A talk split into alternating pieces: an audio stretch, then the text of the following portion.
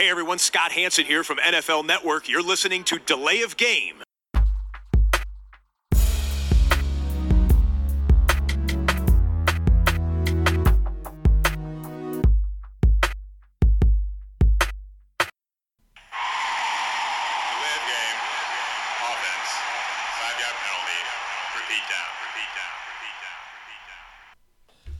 Eine ungewohnte Aufnahmezeit, aber trotzdem eine volle Sendung und geballte Expertise. Delay of Game, der Football Podcast, die 43. Ausgabe. An meiner Seite begrüße ich wie immer den Christian. Hallo. Und in unserer Mitte den Max. Hallo zusammen.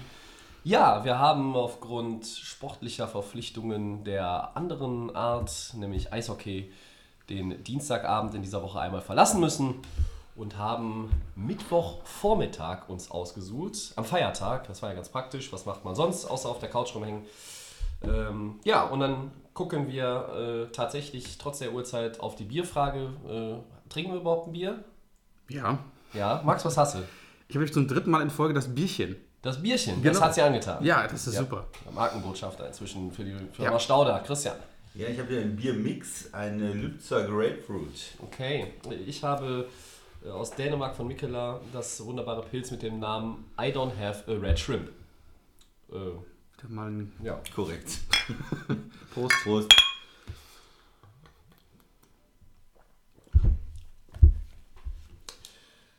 Woche 4 liegt hinter uns und äh, wir schauen zuerst auf das Monday Night Game.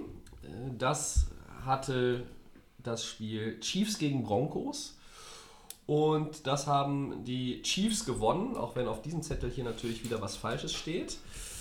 Ich habe gerade gedacht, das habe ich doch anders gesehen. Ja, ich habe es auch anders gesehen, aber ne, Stolperfallen müssen ja zwischendurch mal eingebaut werden. Also die Chiefs gewinnen 27-23. Christian, äh, was hast du beobachtet im Monday Night Game? Das war das erste schwierigere Spiel dann auch für die Chiefs jetzt mal. Äh, Für die Offense vor allen Dingen auch. Die sind ja in den ersten Wochen über alles hinweg gelaufen, haben sich hinweg gespielt mit einem super Play-Calling auch, mit dem überragenden Rookie-Quarterback äh, Mahomes. Und das war natürlich ein schweres Spiel gegen die Broncos. Es ist ein äh, Monday Night Spiel, es ist äh, in Denver, es ist äh, gegen eine sehr starke Defense mit äh, Von Miller, mit dem extrem guten ähm, Pass Rush. Und ja, da haben sie nicht so, so ganz, äh, sag ich mal, dominieren können. Sie waren im Rückstand und haben aber ja, Moral bewiesen und, und auch klasse am Ende äh, sind sie zurückgekommen. Äh, da war ein, ein Spiel, äh, Spielzug bei, da muss man einfach drüber sprechen.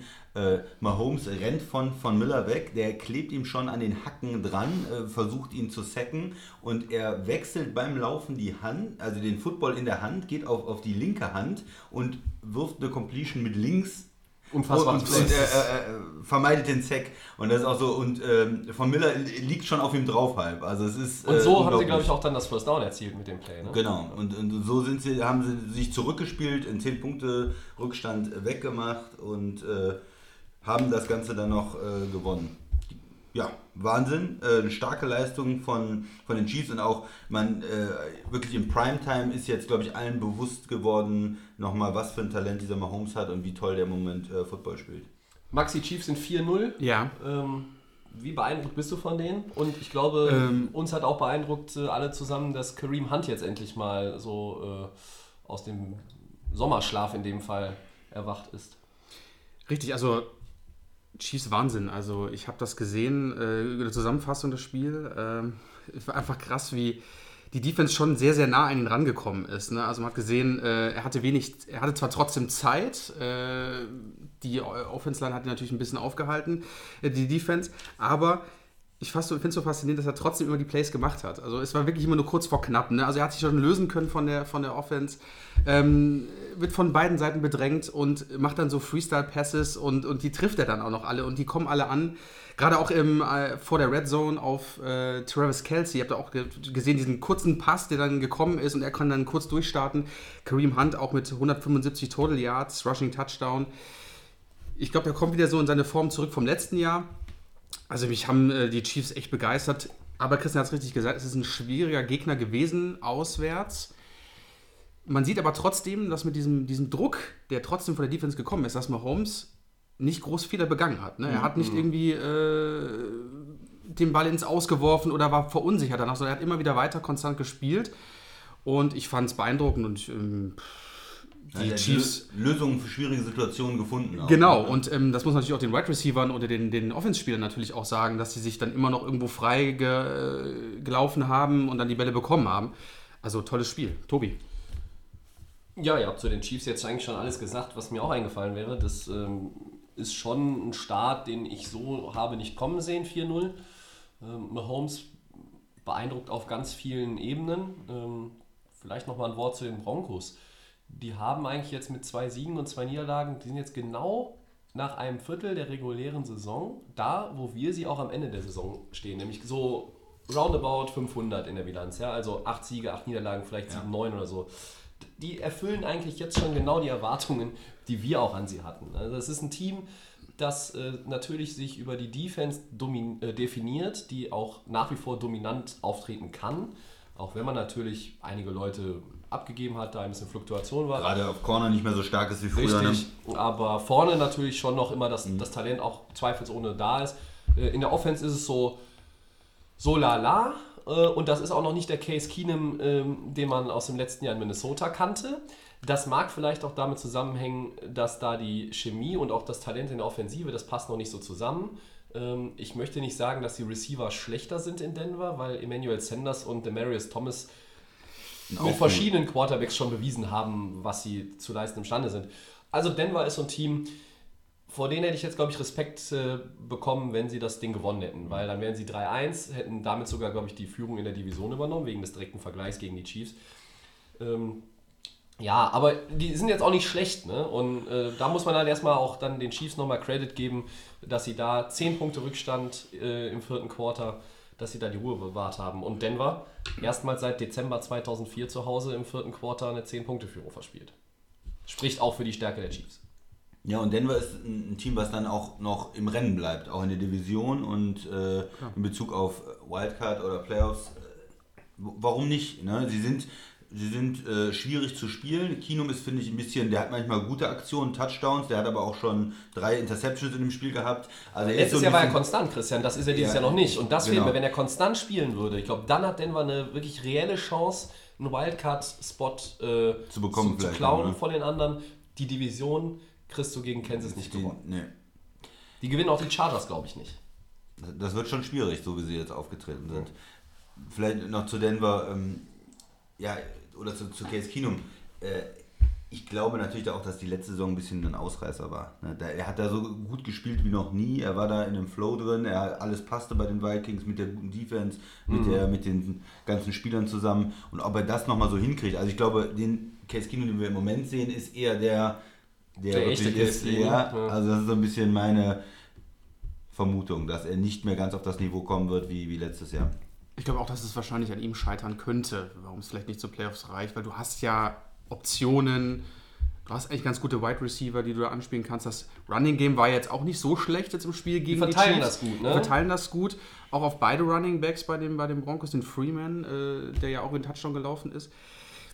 Mal schauen, die Woche, äh, die, die Saison ist noch relativ früh. Mal gucken, wie aber die nächsten Spiele bei den Broncos sind. Aber es kann gut sein, dass vielleicht Keenum dann irgendwo nicht der Breakout-Player ist in dem Team und dann das Team nach vorne führt. Aber du musst natürlich auch sagen, äh, von den zwölf Spielen, die sie noch haben, müssen sie mutmaßlich acht gewinnen, ja, um mit 10-6 die Wildcard zu bekommen. Also bei 9-7 kann sein, aber elf du musst ja eigentlich ja. immer, musst eigentlich immer auf die 10 kommen, Ja. damit du sagst, äh, so wie äh, beim Fußball 40 Punkte gegen den Abstieg, ähm, brauchst du eigentlich 10 Siege für die Playoffs. Das ist immer so, eine, so ein Klassiker. Ne? Ja. Gut.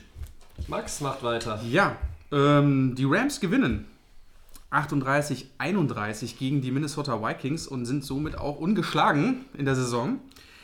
Jetzt natürlich die Frage, äh, ist Jared Goff, nach, äh, Jared Goff nach 465 Passyards und 5 Touchdown-Pässen auf dem Weg zum Star in Los Angeles bei den Rams? Tobi, deine Einschätzung?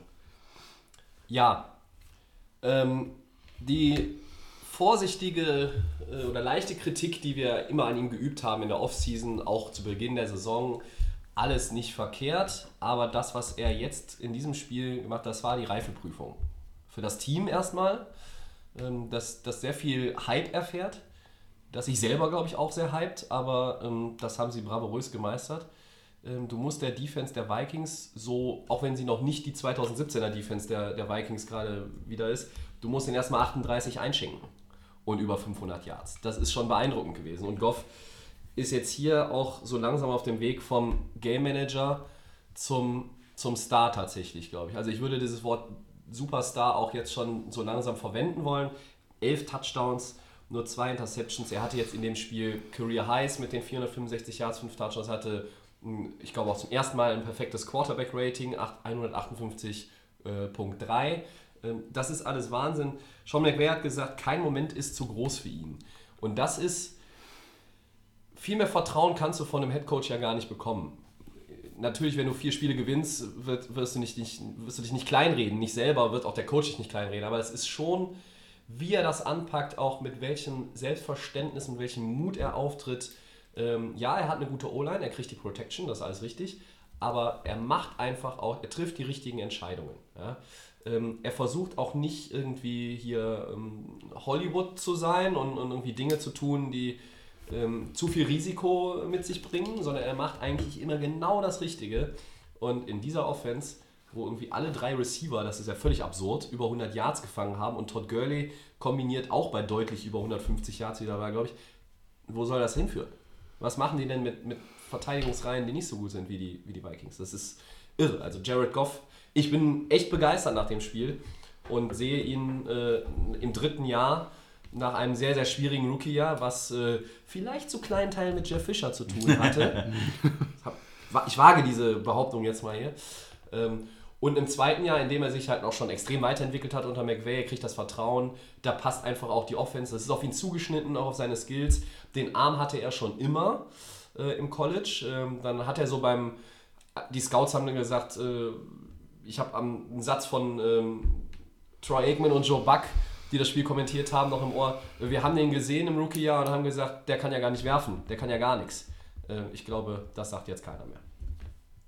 Christian, ja, jetzt darfst du ran. Ja, ich hake da gerne ein und äh, ich denke, man, man kann da nochmal betonen, wie wichtig so die Entwicklung ist. Ne? Es werden dann Leute gedraftet, 1, 2, 3, 5, irgendwo in der ersten Runde und man sagt dann, die spielen im ersten Jahr und oh, der ist nicht gut, der ist gut. Aber diese Entwicklung zu sehen und, und dieses Umfeld, was ein Quarterback auch braucht, um, um Erfolg zu haben, und das passt äh, bei den Rams absolut, absolut dann.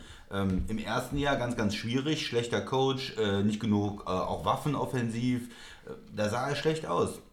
Aber jetzt mit dem, mit dem neuen Headcoach, mit der Entwicklung letztes Jahr schon, wo man gesagt hat, okay, er hat den ersten Schritt gemacht, er ist ein solider äh, Quarterback geworden. Er war für mich immer noch letztes Jahr in den Playoffs der schwächste Quarterback in der, in der NFC. Weil er auch einer der wenigen war, die noch keine Playoff-Erfahrung hatten. Absolut, dazu. ja. Aber dieses Jahr wird man das wahrscheinlich nicht mehr sagen. Ne? Er hat nochmal, wie du so sagst, den nächsten Schritt gemacht. Und äh, da kommt auch dieses Selbstbewusstsein. Wenn die Offense so, so gut funktioniert, wenn so viele Leute da sind, die auch gute Fähigkeiten haben, dann wird das so ein positiver Effekt nach oben. Und er kann sich da mitentwickeln und kann seine Stärken voll ähm, ausspielen. Und wenn du einmal dieses Selbstbewusstsein hast und es so gut läuft, dann kann auch diese Entwicklung zum Star dementsprechend weitergehen. Ähm, ich denke mal, um jetzt zu sagen, wirklich, er ist einer der Top-Quarterbacks der Liga, müssen wir noch die Saison abwarten und noch ein bisschen mehr von ihm sehen. Aber die Entwicklung ist äh, absolut positiv und für Rams-Fans äh, sicherlich sehr zufriedenstellend. Absolut. Also ich sehe ihn, wenn es so weitergeht, am Ende der Saison, wenn wir ja mal ein Quarterback-Ranking machen, bei mir schon unter den Top 6, Top 7, wenn es so weiterläuft. Hätte ich vor der Saison nicht drüber nachgedacht, über diese Sphären. Max, wie siehst du die Entwicklung von Jared Goff? Ich fand den Satz ganz gut. Kein Moment ist zu groß für ihn. Das heißt, wenn du diese, diesen Push bekommst vom, vom Coach, ich denke mal auch, dass, die, dass das Team allgemein sich gegenseitig da einfach nach oben bringt, den Quarterback zeigt, äh, wir sind hinter dir, ähm, du kannst jetzt die Bälle an uns bringen, das ist ja auch wirklich Wahnsinn gewesen beim Spiel. Man muss sagen, alle Receiver, Gurley sowieso immer konstant stark, ähm, fangen die Bälle von ihm. Das ist natürlich ein super positiver Effekt auch für den Quarterback. Was, er kann mal was probieren, er weiß, okay, die Jungs gehen in die, in die, in die Ecken, ähm, laufen die langen Pässe. Die Defense, klar, äh, hat bei den Rams natürlich ein paar Sachen jetzt da, äh, ein paar Touchdowns bekommen, ganz klar, da fehlt natürlich auch ein bisschen was. Aber Jared Goff ist nach dieser Leistung wirklich einer, der das Team bis, zum, bis nach Atlanta führen könnte. Ich weiß natürlich immer nicht, okay. Äh, weiter Weg. Ja, Ganz es ist, es ist noch ein weiter, weiter Weg, aber wir müssen äh, wenn ich mir die Gegner von den Rams jetzt die, die nächsten Wochen angucke. Aber zurzeit in der NFC, Tobi, du sagst also, Äh, aber zurzeit in der NFC Favorit. Wer, wen würdest du da Richtig. über die Rams stellen? Du hast- du hast hier die- die- die- das ist richtig, aber wir haben in den letzten Jahren immer Teams gehabt, die in, in beiden Conferences gut gestartet sind. Vier, fünf, vielleicht sechs Siege. Die haben dann irgendwann, äh, ist, Nein, die, hatten, die hatten diesen Peak relativ früh, dann sind die runtergegangen, äh, haben dann die Playoffs trotzdem erreicht, aber das war dann vielleicht auch nicht mehr so auf dem, auf dem Level. Ähm, die haben jetzt dieses eine Spiel Playoff-Erfahrung. Niederlage gegen Atlanta im Divisional Game letztes Jahr. Ja. Aber ja, im Moment sieht da keiner so aus, als könnte er ihnen gefährlich werden, aber äh, Dinge entwickeln sich. Äh, und ähm, ne? Die nächsten Gegner Seahawks, Broncos, 49ers. Das sind alles machbare Sachen, äh, wo die Rams hier weiter ihre Führung in der NFC ausbauen können. Dann Ja. kommen die Packers. Ist nochmal ein anderer Gegner, ist aber auch machbar. ja, wenn sie danach ungeschlagen sind, weiß ich ja, was losgeht. Ne? Der 16 zu 0 Talk, auf den würde ich mich dann natürlich Ja. extrem freuen. Aber Oh was mein bringt der Gott. 16 zu 0, wenn du nachher in den Playoffs dann Ja. natürlich nicht die, die äh, entscheidende ähm, Leistung bringst? Ja, frag mal die 2007er Patriots. Oder ich war glaube Carolina Panthers zum Beispiel, waren ja auch glaube ich 2016, 15, 16, 15-1. 15-1 ähm, und dann hat es dann auch zwar bis zum Super Bowl, aber dann Ja. äh, hat es für den Titel nicht gereicht. Äh, aber trotzdem, äh, toller Quarterback. Wir, ich und Christian hatten ja am, vor der äh, Saison gesagt, ah, wir sind uns noch nicht so sicher, aber wie es jetzt aussieht, macht, er sich. Ja. macht er sich mit dem Team ganz gut und äh, ist schön anzusehen. Es ist auch nicht immer, noch sind nicht alle äh, Pässe sind nicht immer super präzise. Also da machen die Receiver auch teilweise noch was wett. Das, das sieht man. Das sieht man teilweise schon ohne eine Wiederholung, denn dass ein Robert Woods quasi sich nochmal umdreht, verbiegt und den irgendwo von der Seite reinzieht, den Ball. Aber dieser Touchdown-Pass, ich glaube, es war der zweite Touchdown-Pass auf Cooper Cup, der in der Ecke der Endzone Geht zwischen zwei zwei, Defendern durch. ja. Das ist so ein Zeichen für mich. Das, Das sind Plays, die einfach sagen, der ist jetzt als Quarterback auch erwachsen geworden. Der wird im Oktober jetzt 24. Das heißt, die haben an dem Mann ja auch noch lange Spaß. Ja. Ich glaube, andere versuchen noch den Franchise-Quarterback zu definieren. In äh, Tampa Bay zum Beispiel äh, suchen sie noch danach. Ähm, Kansas City hat scheinbar auch einen gefunden, aber die Rams haben den auch gefunden. Die haben ihn gedraftet, äh, die haben dafür viel geopfert, aber ich glaube, das hat sich Genau. gelohnt. Und sie haben investiert. Ne? Die, die haben wirklich gesagt, okay, was brauchen wir? Wir brauchen Left Tackle ganz dringend, haben sie letztes Jahr geholt. Sie haben gesagt, wir brauchen bessere Receiver, haben sie geholt, sie haben sie bezahlt. Sie haben gesagt, okay, Gurley ist unser Mann, der nimmt sehr viel Druck vom Quarterback, wir bezahlen den. Das sind ja genau die Sachen, womit man auch einen jungen Quarterback erfolgreich macht. Wir haben einen Top-Coach mit einem ganz innovativen System, äh, wo, wo die ganze Zeit ähm, neue Spielzüge kommen und die Defense unter Druck gesetzt wird. Und das ist dann äh, das Ergebnis. Und der, der, das Selbstbewusstsein wächst vom Quarterback und dann kriegt man solche tollen Spiele. Das ist richtig. Also irgendwann wird natürlich in der O-Line ein bisschen was äh, getauscht werden müssen. Whitworth ist, äh, hat die 35 schon geknackt, der Center Sullivan auch. Also ähm, das ist jetzt gut und ist vielleicht nächstes Jahr auch noch gut, aber dann sind, Ja, ja. sind da irgendwann ja Veränderungen nötig. Und Ja. wenn du immer in den Playoffs bist, ziehst du in den 20ern in der ersten Runde, wenn du deinen Erstrunden-Pick hast. Ich glaube, im nächsten Draft äh, haben sie sogar mal wieder einen. äh, und dann musst du halt irgendwie gucken, dass du da langfristig im Draft auch nachlegst, was die O-Line betrifft, weil der Rest des Teams ist ganz gut aufgestellt. Auch die Linebacker, muss man sagen, äh, die ja so ein bisschen das Fragezeichen waren in der Defense, gute Front, gute Secondary. Was Jetzt fällt ja? Talib aus. Ähm, ein bisschen Verletzungspech haben sie auch. Das darf jetzt auch nicht mehr werden, muss man sagen. Aber ähm, Linebacker auch ordentlich. Ähm, und dass du 31 von den Vikings bekommst, Max, ja, äh, Kirk Cousins ist halt schon Der ist auch gut gewesen. das ist eine ne? gute Offense. Du hast wieder Thielen und Dix, äh, die über 100 Yards gelaufen hatten. sind, ja. der, der Dix war von den Rams überhaupt nicht zu kontrollieren. Ne? Also Ja. Das ist ja wie in dem Werbespot, an dem kleben die Bälle ja. Der macht ja nur so mit der Hand, der Ball klebt dran. Ja? Und du kriegst den, den Mann auch schwer zu, zu packen dann. Ne? Also ähm, Den konntest du kaum stoppen. be beide Defenses äh, werden dieses Spiel jetzt nicht exemplarisch nehmen, als äh, so müssen wir immer spielen. Ja. Gerade Dix ist wie zickzack durch diese Defense gelaufen, das wieder auch gerade auf der rechten Seite und hat dann die Dinger nach vorne gebracht. Also, Also war, insgesamt war es auch Ähm, einfach ein geiles Footballspiel, auch von Seiten ja. der Vikings. Also Ja. bisher, auch wenn ich Rams-Fan bin, war das das beste Spiel der Saison, meiner Meinung nach. Und wenn man die, die Vikings nochmal was zu sagt, weil die sind ja jetzt auch schon unter Druck. Ne? Das war eigentlich ein sehr wichtiges Spiel für die. Die haben ja gut gestartet, 1-0, dann dieses komische Unentschieden in Green Bay, aber damit kann man vielleicht auch noch leben.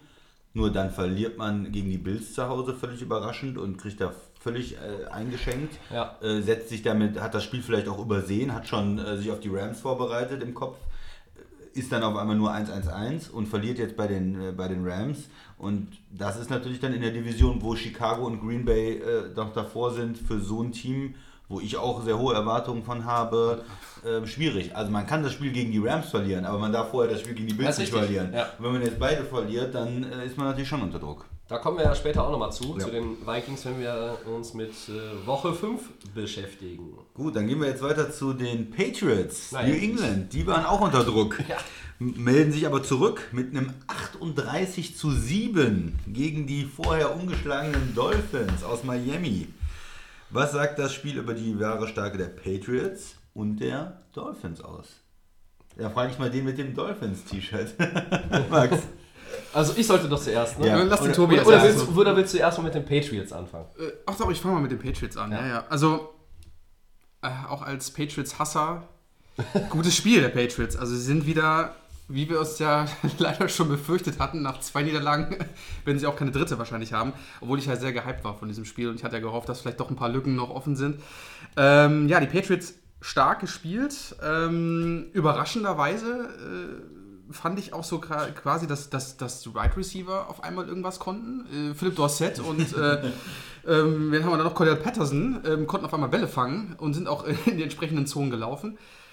Hat auch sehr viel damit zu tun, weil irgendwie die Defense der Dolphins überhaupt nichts irgendwie auf die Reihe bekommen hat. Und das Schlimmste fand ich eigentlich, war eigentlich äh, das Running Game, was die Dolphins haben durchgehend zulassen, äh, zugelassen haben. Den, äh, den Rookie ähm, Running Back, den Michel, der hier gelaufen ist, äh, als wäre es kein Morgen mehr. Und dann haben sie noch James White, die einfach durchstarten konnten. Zusammen drei Touchdowns, die drei beiden. Touchdowns. äh, ja, äh, stark von den Patriots. Was soll man dazu sagen? Sie kommen wieder hart zurück. Brady ist wutentbrannt auf, den, äh, auf dem Platz äh, gelaufen vor dem Spiel. Äh, wieder seine, seine Faust kam wieder und habe ich schon gedacht, okay. Also der wollte unbedingt und äh, die Patriots sind jetzt wieder 2-2. Ja. Äh, jetzt kommen die Colts zu Hause in Foxborough wieder. Ist natürlich äh, in Foxborough immer schwer zu spielen. Die Dolphins haben es leider wieder nicht geschafft, da zu gewinnen. Ja, mir haben die Patriots schon in dem Fall gefallen. War schon ein gutes Spiel. Was soll man sagen? Eure Meinung? Ähm, was sagt das über die wahre Stärke der Patriots, das Spiel? Für meiner Meinung nach gar nichts. Die sind 2-2. Äh, wir haben es wir eigentlich schon angekündigt, die werden nicht dreimal in Folge verlieren. Das gab es seit äh, Belichick da Headcoach ist nur dreimal, glaube ich, in 18 Jahren. Das ist ja schon völlig absurd eigentlich. Miami hatte, auch das haben wir letzte Woche gesagt, ich glaube Christian war das, hatte keine starken Gegner. Das war der erste starke Gegner. Auswärts in Foxborough, kriegst 38 eingeschenkt. Dein eigenes Laufspiel funktioniert überhaupt nicht. Das heißt, die Dolphins waren noch gar nicht in der Lage, New England wirklich unter Druck zu setzen, auch wenn ähm, Brady zwei Interceptions hatte. Aber was die Patriots wirklich können, das werden erst die nächsten Wochen zeigen. Also die Colts, die jetzt auch 1-3 sind, okay, aber die werden schon, sind meiner Meinung nach schon etwas ein anderer Gradmesser für New England jetzt, auch dann mit der kurzen Woche. Christian, Patriots, was sagst du dazu? Genau, ich- ich glaube, du bist mit den dreimal sogar noch zu hoch gegriffen. Also ich hatte eine Statistik gesehen, sie sind äh, 7-0 nach zwei Niederlagen in den letzten, ich bin mir aber nicht ganz sicher, ob es 10 oder 15 Jahren waren. oder Vielleicht, so. Also ich, die glaub, ich meine, sie hatten 2000 Mal mit Belichick, das war aber noch vor Brady, mit Bledsoe, glaube ich, das sind immer drei Spiele in Folge. Genau, also es ist extrem selten, dass überhaupt die Patriots äh, zwei Spiele verlieren, geschweige denn drei. Und die, ja. die spielen zu Hause gegen eine Mannschaft, die die sehr gut kennen, die sie auch eigentlich zu Hause dominiert haben in den letzten Jahren. Ja, für mich, für mich war es äh, gar nicht so unglaublich gut von der Patriots Offense, weil auch Brady mit den zwei Interceptions Fehler gemacht hat. War noch nicht perfekt. Äh, Sie warten natürlich darauf, dass Edelman zurückkommt. Das ist ja für, für die äh, Offense dann nochmal ein Boost auch für New England, dass sie dann noch besser spielen können. Ja, mich haben die Dolphins enttäuscht, muss ich sagen. Äh, vor allen Dingen äh, offensiv. Äh, Ryan Tannehill gegen eine, eine Defense, die bis jetzt nicht gut war. Von New England hat er 11 von 20 für 100 Yards gehabt und einen Pick. Und dann kam die Also das Brockwurst. Das ist, das ist ja gar nichts, Da erzähl ich gleich noch ehrlich gesagt sagen. Das ist ja keine, das ist wirklich keine äh, gute Leistung. Und du bist eigentlich 3-0, du kannst endlich mal ein Zeichen in der Division setzen und äh, Richtung Divisionssieg voranstürmen und da schon früh in der Saison ähm, die Weichen hinstellen und dann kommt da so eine Leistung bei raus. Also ich, für mich war es eher noch enttäuschend von Miami, als dass ich jetzt auch, wie der Tobi sagen würde, man weiß jetzt viel über New England, die haben das solide gemacht, aber Entschuldigung, aber enttäuscht bin ich von deinen Dolphins. Alles gut. ähm, bin ich ja selber. Also ich hätte nicht gedacht, dass man so auf den Sack bekommt. Also wirklich offense-technisch bei Miami katastrophal. Also wenn ich da Tannehill sehe, es ist ich glaube, wurde ständig nur gepuntet. Das Run-Game ist seit zwei Spielen Katastrophe. Äh, Es gibt keinen Gore, es gibt keinen Kenan Drake, wenn ich das überlege, was letzte Saison auch mit ihm abgegangen ist. Die Patriots war, glaube ich, einer der schlechtesten, ist aktuell einer der schlechtesten Defenses überhaupt in der NFL. Und da dachte ich wenigstens, dass es vielleicht ein knappes Spiel wird, aber dass man sich dann wirklich äh, so die Luft rausnehmen lässt. Äh, also hat auf jeden Fall jetzt mal diesen. Wir sind auf jeden Fall, Miami ist jetzt auf jeden Fall wieder auf dem Boden gelandet, weil jetzt sieht man einfach, okay, ähm, man ist dann zwar jetzt 3-1, aber man ist immer in der Division noch, muss immer noch Respekt haben vor den Patriots. Ähm, trotzdem Man, man, wäre ja fast zu null rausgegangen. Also dieses 38-7, Richtig. Also der, Touchdown das- war in den letzten drei Minuten noch, äh, hat man so ein bisschen äh, ja, das Ergebnis korrigiert. aber stimmt. Ich weiß, nicht, ich schon- weiß auch nicht, was Adam. Gase sich da gedacht hat. Okay, er hat vielleicht gesagt, okay, bevor jetzt irgendwie noch mehr ist, nehme ich den, den, den Tannehill raus und äh, starte hier mit Brock Osweiler.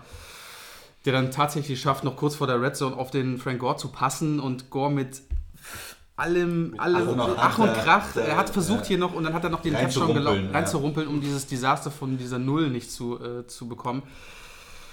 Ja, ich bin jetzt mal gespannt, weil jetzt kommen die Bengals auch noch zu Hause in Cincinnati. Äh, Es ist auch nicht ein einfacher Gegner, weil die, die Bengals sind relativ stark zurzeit. Ähm, wenn die Offense weiter so spielt, äh, da muss viel passieren in Miami. Ähm, ich habe mich einfach gefragt, wo diese, diese Explosion her ist. Den, klar waren die ersten Gegner nicht die stärksten, aber es waren gute Plays dabei. Ähm, es wurde sich was getraut, Tanner hat ja gar nichts gemacht. Also der hat ja nicht mal versucht, den Ball mal ein paar Meter weiter zu werfen. Die Patriots Defense hat ihn da wirklich unter Druck gesetzt und ähm, ja, war enttäuschend. Trotzdem sind wir noch 3-1. Wir führen noch die Division an. Das wollte ich gerade sagen. Genau, und ähm, mal schauen, vielleicht wird es ja gegen die Bengals oder ich hoffe natürlich deutlich besser. Du kannst nur den Schedule spielen, den du hast. Und wenn du letztes Oh, Jahr. das ist ja philosophisch. Ja, das ist groß, ne? Ja, da habe ich jetzt gut. auch lange dran gearbeitet. Sehr gut. Äh, du kannst nur den Schedule spielen, den du hast. Du warst auch letztes Jahr in der Division letzter oder warst du dritter? Dritter. Dritter. So. Das heißt, du hast auch, spielst auch, auch gegen andere Dritte. Ähm, du hast natürlich einen anderen Schedule als vielleicht, weiß ich nicht, die Vikings haben zum Beispiel, die haben einen relativ schweren, finde ich, und die waren Divisionssieger. So einfach mal als Beispiel. Und nach vier Wochen hätte Adam Gase unterschrieben, wenn er im August dem einer gesagt hätte, ey, ihr seid 3-1 nach vier Wochen. Und dann hätte er sich den Spielplan angeguckt und gesagt, ja, okay, äh, würde ich nehmen. Ich vermute, du sagst mir, wir verlieren gegen New England und gewinnen die ersten drei. Ja, genau. Ja, nehme ich. So, jetzt ist es so, du bist immer noch ein Spiel vor New England, die 2-2 sind. Es ist für Miami alles gut. Jetzt kommt es aber drauf an. Du spielst in Cincinnati, die sind auch 3-1. Auch, das ist ein, äh, ein sonderbares Duell der Divisionsführenden. Das hätte auch keiner so erwartet in Woche 5. Und dann spielst du gegen Chicago. Das sind zwei Teams, ähm, da wird sich zeigen, wo die Reise hingeht. Danach kommt Detroit, dann spielst du in Houston. Das nach jetzigem Stand der Dinge Teams, die vielleicht schon wieder eher zu schlagen sind, aber in zwei Wochen kann sich auch viel tun. So, diese beiden Spiele, da wird sich zeigen, was Miami wirklich zu leisten imstande ist. Ich möchte jetzt nicht sagen, dass es komplett nach unten geht, aber ich traue ihnen jetzt nicht zu, ehrlich gesagt, dass sie beide kommenden Spiele Es gewinnen. ist, es ist halt eine, ein- einfach eine Statusbestimmung. Wo, wo stehen wir im Moment? Wir hatten Spiele gegen, gegen Oakland, dieses seltsame Spiel gegen Tennessee und ein Spiel gegen die Jets. Und du bist 3-0. Also Respekt. Und äh, für du hast Miami. Tennessee geschlagen. Die haben sonst gegen keinen verloren, Ja. muss man auch mal sagen. Ne? Okay, aber jetzt hat man mal gesehen, in New England reicht es halt nicht. Und da reicht es Vollkommen nicht, richtig. wenn man jetzt knapp verliert mit drei, aber es reicht ganz, ganz, ganz deutlich nicht an diesem Tag. Und jetzt muss man gucken, dass man mal, finde ich, irgendwo so einen Sieg holt, der sich auch wirklich gut anfühlt. In Cincinnati wäre sowas. Ja. Dann kommen sie, zeigen sie Charakter, kommen zurück, gewinnen in Cincinnati, dann sieht es auch weiter gut aus in der Division. Ja. Aber wenn du jetzt auch in Cincinnati hoch verlierst und dann vielleicht gegen Chicago oder Detroit noch ein Spiel zu Hause abgibst, dann hast du eher das Gefühl, Miami ist einfach ein mittelmäßiges Team, das nicht mit den wirklich guten Teams in der Liga mithalten kann. Mal, mal schauen, wie es wird. Ich bin skeptisch gegenüber Miami. Ich denke auch, dass er gegen die Bengals musste schon zeigen, jetzt wieder angreifen, aber die Bears sind wirklich schwierig. Wenn ich mir überlege, du hast schon so Probleme gegen die Patriots Defense gehabt. Wie sieht es dann gegen die Bears aus? Und ähm, wenn du Ryan Tannehill Kalin bist, hat Hunger. der hat wirklich äh, Dauerhunger, seitdem er bei den Chicago Bears spielt. Ähm, und da wird wahrscheinlich ein Tannehill auch nicht beeindrucken, sondern der wird ihn da runterholen und wahrscheinlich dann drei, viermal vielleicht. Ähm, Ja. äh, es sind noch kleine Baustellen. Äh, trotzdem, Tobi hat es richtig gesagt, 3-1. Ich bin positiv. ähm, das war jetzt ein. Die, ich habe die. Die Dolphins haben seit 95, glaube ich, nicht mehr in Foxborough gewonnen oder 99. Ich glaube, ich war einmal, ich glaube, in dieser 99er-Saison oder 95, ich weiß es nicht mehr genau. Aber die letzten zwei Saisons in Miami haben die Patriots die Spiele verloren, also kann man nochmal hier vielleicht nochmal einen ja. Hoffen. Gewinnt den Tiebreaker ja sogar noch gegen die Patriots. Und äh, ja, bleibt spannend. Äh, ja, kommen wir zum nächsten Thema. Ich hasse Overtime-Spiele wirklich. Ich finde dieses Format ganz furchtbar. Aber wahrscheinlich auch nur, weil wir dieses Jahr schon zwei Unentschieden gesehen haben. Mehr unentschieden. Ja, äh, Gott sei Dank, das ist die schönste Nachricht in Woche 4. Es gab kein Unentschieden. Zwei Overtime-Spiele haben wir aber gesehen. Die Raiders bezwingen die Browns mit 45 zu 42 und die Texans siegen bei den Colts mit 37 zu 34. Ähm, so Overtime-Spiele haben ja aber trotzdem immer eines und das ist Spannung. Ähm, wie hast du die beiden Spiele gesehen, Christian? Der schönste Football war es, glaube ich, bei beiden nicht über die kompletten 70 Minuten. Nee, das war alles, alle vier Teams hatten eigentlich die Möglichkeit, äh, das Spiel zu entscheiden, ähm, hatten immer Möglichkeiten zu gewinnen und haben es einfach äh, liegen lassen. Äh, Über wirklich. Cleveland komme ich nicht weg. Sorry. Nee. Der Max Ja. lacht, aber der weiß auch, warum ich. Cleveland war 14 Punkte vorne, Ja, 14 ja. Punkte vorne ähm, und gewinnt das nicht. Er lässt Oakland wieder rankommen. Sind vielleicht ein junges Team, ist auch immer die Frage, wir sind ja keine großen Fans auch vom Coach. Und sie schaffen es nicht, dieses, diese Führung äh, über die Bühne zu bringen und verlieren dann tatsächlich noch äh, in Overtime gegen äh, die nicht besonders starken. Irgendwie ja. Aber es ist auch so ein Man, man, Schwierige man stelle sich mal vor, Cleveland hätte das Ding gewonnen und hätte in Overtime gegen Pittsburgh gewonnen, wo die dann wären. Tja. Kann ich euch sagen. Top AFC North wären die dann. ja. Wahnsinn. Hätte, wäre, wenn. Ja, haben sie nicht. So, aber die Chancen waren da. Gut. Und das andere Spiel, auch, äh, das war ja ganz wild. äh, Die, die Colts gegen die Texans gehen in die Overtime. Und dann äh, sieht es eigentlich nach einem Unentschieden aus. Die Colts haben den Ball, Vierter und Vier, noch in der eigenen Hälfte. Und es ist nur noch unter einer Minute zu spielen. Aber die sagen, nee, wir wollen jetzt hier nicht nochmal panten und mit dem Unentschieden nach Hause gehen. Der Coach sagt, wir machen es einfach mal. Ohne dass äh, T.Y. Hilton da ist, der Top-Receiver, Ja. und versucht dann ein Passplay, das ist incomplete. Und dann brauchen äh, die Texans nur ein paar Yards und kicken das Game-Winning Field Goal. Und damit bist du, hast du dann nicht das Unentschieden, sondern die Niederlage. Ja, ich, wobei ich das noch äh, sympathisch fand. Äh, also, sympathisch einerseits, ich fand es aber auch, die Amerikaner nennen es ja dann so ein gutsy Call. Ja. Äh, also wir sagen, der äh, Frank Reich äh, hatte Eier. Äh, du spielst, um das Spiel zu gewinnen. Du spielst nicht für ein Unentschieden. Ich habe jetzt, ja, ich, heute, läuft, heute läuft vielleicht ist es die Uhrzeit. Ähm, bin noch nicht so müde wie sonst abends. Du willst das Spiel gewinnen. Scheiß auf das Unentschieden. Was bringt dir das denn? Irgend, ich habe irgendwie ein Zitat gelesen von, ich glaube, irgendeinem Linebacker, der sagte, ja, du weißt ja auch gar nicht, wofür steht dieses Unentschieden in deiner Bilanz. Es fühlt sich eigentlich wie eine Niederlage an. Ja, du spielst, um das Ding zu gewinnen. So, du riskierst das. Gerade auch in so einem Spiel, das ist ein Spiel innerhalb der Division. Ähm, ich finde das Risiko oder fand das Risiko gut, ging in die Hose.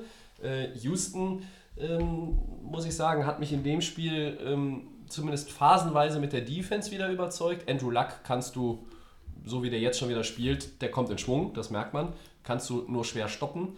Aber die Kollegen Clowney und Watt hatten beide zwei Quarterback-Sacks. JJ Watt ist jetzt schon wieder bei fünf insgesamt für die Saison. Also ich glaube, dass er so langsam, also Houston kommt langsam in Tritt. Vielleicht auch schon zu spät, wenn er 0-3 gestartet bist in Richtung Playoffs. Aber in der Division weiß ich nicht, ist vielleicht noch ein bisschen was möglich. Ich, ich dachte auch, ich wollte das auch erst sagen und dachte mir, okay, 4 Sex und so weiter, aber du gibst halt auch vier Touchdown-Pässe und Ja. 464 Yards ab. Da Das kann ich die. richtig. Nein, kann ich, die ich habe ja die nicht gesagt, dass sie gut nicht ist, aber ich habe, ja. äh, woll- wollte eigentlich damit nur sagen, dass sie, glaube ich, so langsam in die richtige Richtung laufen. Mhm. Das gleiche gilt auch für die Offense und Deshaun Watson. Ja. Äh, die Fehler werden weniger. Ähm, es wirkt phasenweise jetzt auch schon souveräner. Er hatte, glaube ich, auch wieder eine Interception drin. Aber äh, es geht bei Houston so in die richtige Richtung. Ich hätte das auch gesagt, wenn sie, wenn sie verloren hätten. Nur Mhm. das hilft ja nichts. Also du brauchst ja, sie, jetzt brauchst du ja Siege mehr denn je. Äh, beide sind jetzt 1-3. Äh, das Spiel hat jetzt wirklich nicht äh, über die komplette Zeit äh, einen, einen vom Hocker gerissen, auch wenn es spannend war. Ähm, was ich noch zu dem Browns-Spiel sagen muss, ist, denen ist ja eigentlich auch ein Touchdown geklaut worden. Miles Garrett, das war ein, äh, war es ein Fumble oder eine Interception, die da zurückgerufen wurde, der wäre durch gewesen. Äh, Cleveland hat wirklich mit den Referees kein Glück. Äh, und dazu kommt auch noch, wir haben es gesehen, da habe ich mich tierisch drüber aufgeregt, Sonntagabend, Max, wir haben Ja. zusammen geguckt, Measurement, Äh, eigentlich war der gestoppt. Das Measurement sagt, äh, das ist ein Fourth Down, die müssen punten. Ähm, die, äh, ähm, wo sind wir denn hier? Raiders oder Browns? Die Raiders. Ja. Und ähm, die Raiders. Und äh, dann wird es nochmal überprüft. Und dann wird es doch für, den, für, die, für die Raiders äh, entschieden, die Situation. Da habe ich mich irgendwie schwer gewundert, wie das eigentlich sein kann. Äh, gut, aber ähm, Oakland, naja, äh, Derek Carr hat mal ein bisschen aufgedreht, aber äh, der musste ja auch viel werfen. Ne? Die lagen hinten, hatte glaube ich auch vier Touchdown-Pässe. Erster Sieg für John Gruden äh, nach äh, 100 Jahren, wie er selber sagte. Äh, ich glaube, es waren neun, aber es fühlte sich an wie 100. Aber ja, weiß nicht. Also weder Houston noch, noch Oakland haben mich mit diesem Sieg jeweils völlig überzeugt. Max. Ich, ähm, ich habe mir das ja aufgeschrieben bei den Raiders Browns. Du hast 42, 34 in Führung gelegen. Du hättest das eigentlich quasi nur noch beenden müssen, das Thema. Und kriegst dann nochmal von Jared Cook einen Touchdown verpasst. Und dann noch eine Two-Point-Conversion von Jody Nelson. Also schlimmer kann es, glaube ich, in dem Moment nicht sein. Du hast dann. äh, Eins von beiden, also die, Ja.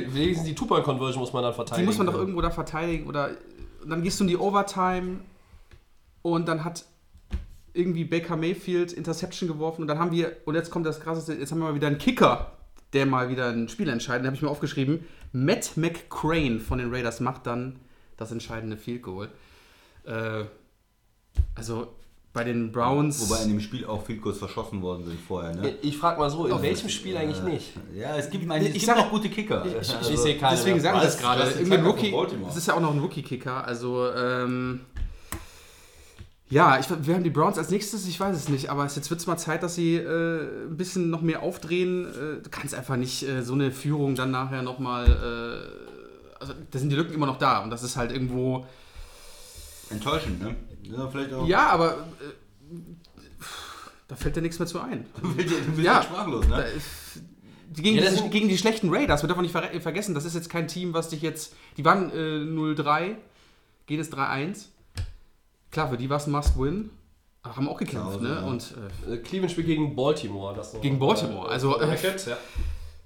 auch mal ein richtiger Gegner. Ja. Äh, Also Ja. Cleveland hat einfach zu viel verschenkt, haben auch Pech, glaube ich, mit einigen Calls, muss man, muss man ganz klar sagen. Äh, Raiders haben jetzt zwar gewonnen, aber wie gesagt, mich überhaupt nicht überzeugt. Und bei dem anderen Ding, ähm, ja, äh, keine Ahnung, vielleicht waren die, waren die Texans am Ende dieses, dieses äh, Quäntchen besser. Fairbairn, der Kicker, äh, hat schon einen in der Re- Regulation, glaube ich, verschossen. Dann äh, verschießt er den in Overtime, aber äh, Colts hat eine Auszeit genommen und danach macht dann rein. Ja, das, das haben wir ja auch ganz vergessen jetzt gerade in der Diskussion. Also das waren zwei Ja, äh, komische Spiele. Sloppy Play, die, waren ja. zwar, die waren zwar spannend und Overtime-Spiele, aber ich, um nochmal auf den Anfangspunkt zu kommen, mir gehen die Overtime-Spiele auf den Keks. Ähm, man müsste wirklich darüber nachdenken, ob man das nochmal komplett anders macht, damit mir auch vor allem keine Unentschieden äh, kommen. Also ich, auch wenn wir in Woche 4 keine hatten, mir gehen diese Unentschieden tierisch auf den Keks. Ja? Äh, man könnte einfach sagen, ähm, äh, Cointoss, wer gewinnt, fängt an und du spielst 10 Minuten lang quasi immer First and 10 von der, von der 10, also 10 Yards vor der gegnerischen Endzone und du tradest quasi nur die Touchdowns. Die sollten in die Statistiken der Saison nicht reinzählen Gott. und einfach nur quasi hin und her. Ja? Den Vorschlag habe ich jetzt die Tage gelesen, äh, ist vielleicht nicht der beste, aber Ich- ich hab den Vorschlag- ich, ich möchte keine Unentschieden mehr sehen. Ich habe den Vorschlag äh, aus den Staaten gehört, äh, nicht, mehr, nicht, nicht mehr panten. Also, dass man einfach sagt, ihr müsst ausspielen. Okay. Es wird in der Auch nicht nicht Für das Ding, gepantet. okay. Den finde ich Und sogar gut. dann, dann, dann wechselt halt Ja. der Ballbesitz oder es geht halt weiter. Ne? Ja, das ist vielleicht auch noch eine Idee, weil jedes Mal, wenn es unentschieden steht und nur noch drei Sekunden übrig sind und ein Kicker läuft aufs Feld und ich sehe schon, äh, der hat schon einen braunen Streifen in der Hose und spielt nicht, und das auch wenn er nicht bei den Browns spielt, wo die Hose vielleicht mal braun ist. mittlerweile kannst du ja tippen, ob der den jetzt macht oder nicht. Das siehst du dem ja schon meistens im Gesicht an. Ne? Ähm, es ist ein, äh, wird- ja, aber es ist aber, ja wirklich. aber dann, dann ist mir das egal, wer das Spiel gewinnt. Ich sehe das nur und denke dann, boah, Aber jetzt läuft die Uhr aus nach dem Snap, der kickt das Ding und wenn er das vorbeischießt oder den Pfosten trifft, dann ist es ein Unentschieden. Ja, ich will die doch, Unentschieden. Du musst noch ein nicht bisschen mehr, mehr sehen. Liebe für so ein Unentschieden haben. Nee, Das ist auch keine. Liebe für Unentschieden. Dann gibt es dann gibt's viele Diskussionen am Ende der Saison, wer dann in die Playoffs kommt mit so ein paar Unentschieden dabei. Da wird das alles ein bisschen komplizierter. Und wenn wir vielleicht noch am Ende nochmal ein Unentschieden haben, Ich habe dir ja gesagt, Tie-Breaking die Rules Cleveland, und dieses sowas. wird unentschieden, da fehlt dir nicht viel. Da wäre der zweite schon für die gewesen in vier Wochen. ja. Also, Aber wir, wir gehen mal zu was Erfreulicherem noch. Oder vielleicht auch nicht so erfreulich. kommt, kommt drauf an. Wie viel Sorgen muss man sich um die Playoff-Anwärter machen? Ähm, 1 Um welche? Äh, rüpp, äh, rüpp, äh, Niederlage der, der Falcons. Also um die Falcons, die gegen die Bengals verloren haben, 36-37, die sind 1-3. Mhm. Und halt um den Champions, die Eagles, die sind 2-2. Nach Niederlage gegen die Titans. Ja, möchte jemand antworten? Oder? Ich möchte mal was hier zu dem Eagles-Titans-Spiel sagen, weil hatten Ja, wir ich auch. Wir fange hatten ja, mal, ja, ich fang mal mit Atlanta an. Wenn, oder okay, du- nee, mach doch, mach durch. Nein, dann mach Ja? doch ruhig, dann dann mache ich danach die. Das ist live, liebe Freunde. ähm, um Atlanta muss man sich äh, schon Sorgen machen, weil diese Division immer noch eine gute ist. Carolina war auf Bye Week, die sind 2-1. Äh, New Orleans ist 3-1 äh, inzwischen, ähm, haben die Führung übernommen, haben sich da jetzt hochgearbeitet, auch weil Tampa Bay jetzt wieder auf dem Boden der Tatsachen gelandet ist. Aber Atlanta hat zwei Heimspiele verloren gegen New Orleans. Da haben sie, glaube ich, 37 Punkte gemacht. Sie haben gegen Cincinnati verloren, da haben sie 36 gemacht zu Hause und verlieren beide. Das liegt natürlich auch daran, dass wichtige Spieler in der Defense ausgefallen sind. Ja, äh, ich glaube, Keanu O'Neill und Dion Jones, habe ich so richtig im Kopf? Ja. Ja. So, und das ist für die so nicht zu kompensieren. Ähm, auch wenn da noch ein Beasley rumläuft und so. Matt Ryan macht ja alles Mögliche. Der macht ja, macht ja, macht ja mehr, als er eigentlich muss. Fünf Touchdowns gegen die Saints, drei gegen die Bengals, keine Interception. Äh, der Mann hat äh, 800 Yards oder was, oder 900 Yards fast in den zwei Heimspielen geworfen. Acht Touchdowns, kein Pick. Und zweimal gehst du mit dem Loss da raus. Das ist unfassbar. Und die spielen jetzt in Pittsburgh, dann spielen die gegen Tampa, dann spielen die gegen den Giants, dann haben sie eine Bye Week. Das ist jetzt nicht so das allerschwierigste Programm, aber jetzt muss ja was kommen, weil sonst ist die Division weg, sonst wird es im Wildcard Race auch schwierig. Äh, Und ich glaube, dass in Atlanta natürlich den einen oder anderen gibt, der gerne dieses äh, Super Bowl Dahorm äh, hätte. Und ähm, ja, um Atlanta muss man sich jetzt schon ein paar Gedanken machen. Ich, meiner Meinung nach mehr als um die, um die Eagles. Die sind 2-2 in der Division, die, wo mich keiner überzeugt. Max, wie siehst du das? Eagles Titans. Du führst, also erstmal fangen wir erstmal beim Quarterback an. äh, der Eagles, der Quarterback. Äh, Carson Wentz. Carson einfach. Wentz natürlich. Ja. Ähm, ja, du startest eigentlich ganz gut, ne? Ähm, bis 17-3 vorne. Ähm, läuft eigentlich relativ, alles relativ in Ordnung. Du hast äh, auch wieder Alshon Jeffrey wieder zurück bei den, bei den Eagles, der wieder vorne mitläuft. Du kriegst aber dann trotzdem 26 Dinger von den Titans. Und die Titans sind ja so das Team, das sich ja gerne mal so, wie ich gerne mal sage, sie gerne mal durchmogelt bis zum zu den Playoffs oder äh, was auch immer. Ähm, was ist da los? Also ich muss halt, ihr sagt 2-2, aber ich muss sagen, du hast hier eine Top-Defense. Ich glaube, da war die beste Defense mit den Vikings letztes Jahr. Und kriegst von dieser Mariota-Truppe, ich habe schon zum Tobias die ganze Zeit am Sonntag gesagt, der spielt sich wieder selber an, der Mariota, und macht die Dinger dann wieder selber. Es tut mir leid, liebe Eagles-Fans, aber das kann nicht sein. Du kannst nicht gegen die Titans, obwohl die Defense von den Titans relativ okay ist, also das haben wir jetzt auch festgestellt, gegen die letzten Gegner, auch gegen die Jaguars, waren sie relativ, haben wenig äh, Raum gelassen. Aber Leute, du hast dann, jetzt kommen auf dich noch die Minnesota Vikings zu, ist ein schwerer Gegner, dann hast du in derselben Division hast du dann wieder die, die, die, äh, die Giants, dann kommt Carolina, Und dann fährst du nach Jacksonville. dann fährst du nach Jacksonville, also Schwere Gegner. ich denke mal, äh, Atlanta hat es äh, schwer, aber ich sag, die Eagles haben es auch nicht viel besser. Und ähm, klar, in ihrer Truppe, hier haben wir Redskins, äh, die Cowboys und die Giants. Kannst du vielleicht doch noch auf der 1 stehen, aber will man das als machst, Super machst Bowl? du dir mehr Sorgen um Champion? die Eagles als um die Falcons? Ich würde sagen 50-50, aber doch irgendwie gerade so ein bisschen um die Eagles, weil er ist der Super Bowl-Champion. Man erwartet davon vielleicht Back-to-Back. ähm, du bist als Underdog damals gestartet, dieses Thema, äh, und dann willst du hier, äh, machst du gegen, gegen die Titans nichts. Also, Wir, wir, werden, wir werden uns an diese Diskussion äh, nochmal erinnern. Die 2-2 Eagles und die 2-2 Patriots, wenn wir dann unsere Super Bowl-Vorschau machen und die wieder, wieder wie im letzten Jahr gegeneinander spielen. Ne? Ja, okay. ja, aber sag mir, Christian, sag deine Meinung. Also, Ja. welches findest du jetzt? Es steht 1-1. Der eine macht sich Ja, Sorgen um die Falcons, ja, der andere mehr um die Eagles. Ich würde dem Tobi zustimmen, weil ich sehe bei Atlanta nur die Möglichkeit, äh, mehr Punkte zu machen als der Gegner. Die Defense kann überhaupt niemanden stoppen aufgrund von Verletzungspech, aber es ist einfach so, da egal wer da hinkommt, äh, die machen wahrscheinlich 40 Punkte äh, gegen Atlanta. Und das heißt, die müssen, sie haben die Top-Offense, aber sie müssen immer irgendwie 40, 45 Punkte machen, um da zu gewinnen. Und mit der starken Divis- Division, du hast es angesprochen, mache ich mir mehr Sorgen um Atlanta. Die Eagles haben die sind auch irgendwie in einer kleinen Krise, die sind nur 2-2. Auf der einen Seite kennt man das auch von Super Bowl-Teams, dass sie Schwierigkeiten haben zu starten. Und das andere ist einfach die Division. Wir gucken in die Division, die Giants, die sind schlecht, Die haben schon wieder verloren. Die Cowboys haben knapp gewonnen, aber die sind trotzdem auch nicht gut. Und äh, Washington war jetzt auf Bye Week, glaube Ja. ich. Die sind 2-1. Ja. Und nur deshalb sind sie Die Erster. sind noch, sind noch okay, Ja, sagen das wir mal. also, ja. sorry, aber, aber du kannst keine Kunst wahrscheinlich. Du kannst die Division vielleicht mit 9-7 gewinnen. Ja, ich habe ja so ein bisschen bei den Und dann haben wir Eagles wieder das gesagt, Drama 10-6. wie letztes Jahr, dann sind sie wieder unten und dann machen sie doch den Super Bowl Run. Von daher hast du da einfach mehr, du hast mehr ähm, Möglichkeiten, auch einen Fehler zu machen oder ein Spiel abzugeben, als Atlanta, die mit Carolina und New Orleans da stärkere Teams drin haben. Aber Ich, ich glaube auch, dass aber Wentz wird so, also der gewinnt immer mehr an Sicherheit. Ja, es ist noch nicht der, diese Magie, die er letztes Jahr da versprüht hat. Aber das kann ja noch kommen. Und die Eagles Defense, ähm, den traue ich halt zu, noch an den Stellschrauben zu drehen.